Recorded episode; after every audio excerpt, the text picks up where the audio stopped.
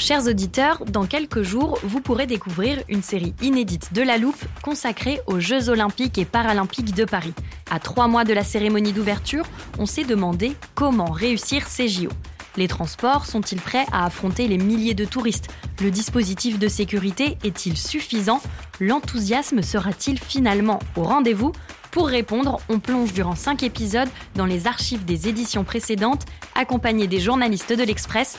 C'est à retrouver à partir du 13 mai sur toutes les plateformes d'écoute.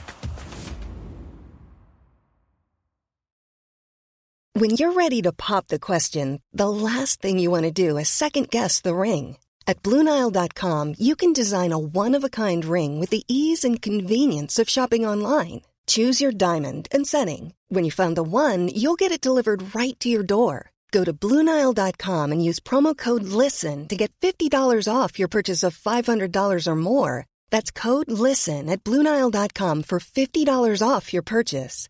Bluenile.com code LISTEN.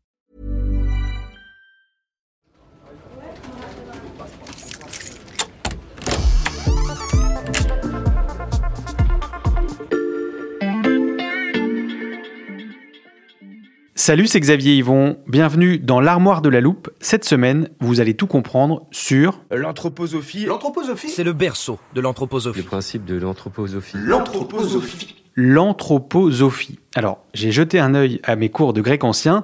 Anthroposophie, ça vient d'anthropos, être humain, et de sophia, la sagesse, donc littéralement la sagesse humaine.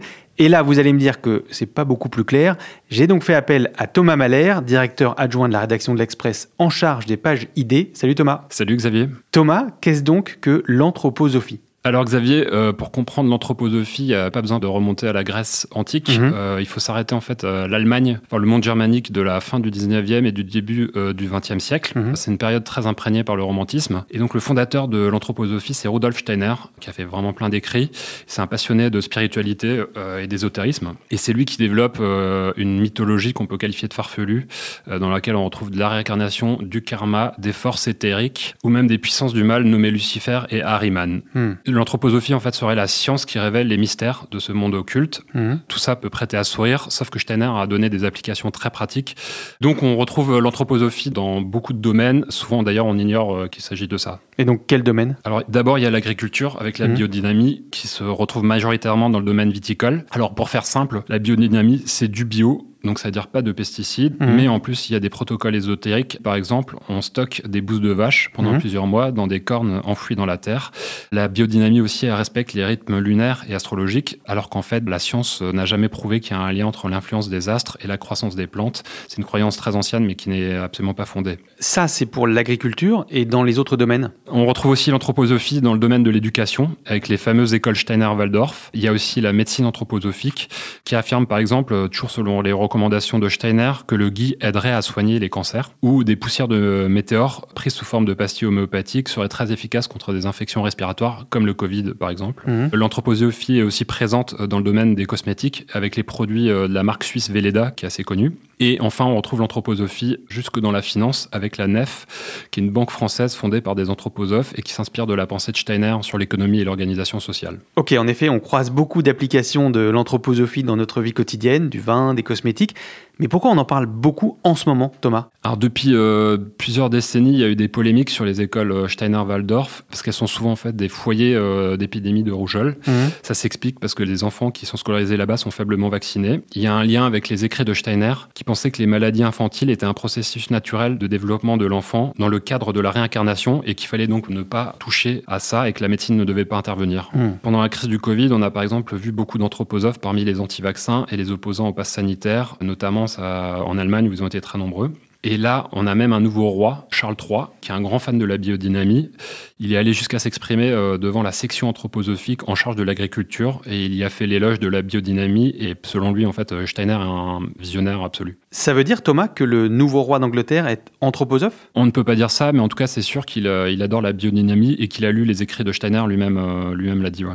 Et les vrais anthroposophes, euh, est-ce qu'ils sont nombreux? Alors, la MIVILUD, la mission interministérielle de vigilance et de lutte contre les dérives sectaires, Mmh. estime le nombre de- d'adeptes à seulement quelques milliers. Selon nos informations, la Société anthroposophique en France, qui est la grande organisation, elle a environ 1300 membres.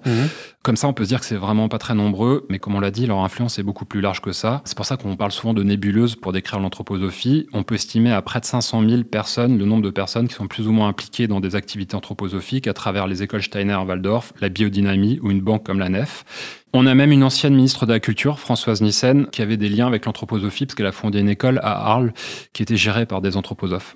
Thomas, tu nous as parlé d'épidémie de rougeole dans certaines écoles. Est-ce que l'anthroposophie peut représenter un danger? Alors, selon l'ami Vilude, il y a un risque de dérive sectaire. Aujourd'hui, il y a un vrai débat euh, Mhm. sur ce qu'on enseigne dans les écoles Steiner-Waldorf. Des critiques comme Grégoire Perra, qui est un ancien professeur anthroposophe, qui euh, aujourd'hui est, est sorti du- de la mouvance, il reproche à ces établissements d'endoctriner les enfants à travers des rituels ésotériques. À l'inverse, les écoles Steiner, elles, elles disent qu'elles font la distinction entre euh, leur pédagogie et les croyances de l'anthroposophie.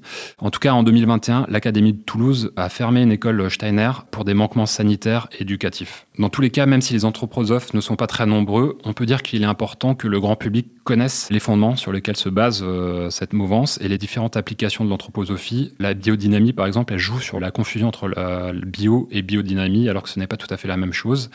Et donc, les anthroposophes, souvent, en fait, ont un double discours. Comprendre le double discours des anthroposophes. Merci Thomas. À bientôt, Xavier. Voilà, je peux refermer l'armoire. Maintenant, vous êtes capable d'expliquer ce qu'est l'anthroposophie. Et si vous voulez en savoir plus, on vous a préparé une liste d'épisodes de la loupe et d'articles de l'Express qui traitent du sujet. Les liens sont à retrouver dans le descriptif de ce podcast. Bon week-end, profitez-en pour rattraper les épisodes que vous auriez manqués. Je vous dis à lundi pour passer un nouveau sujet à la loupe.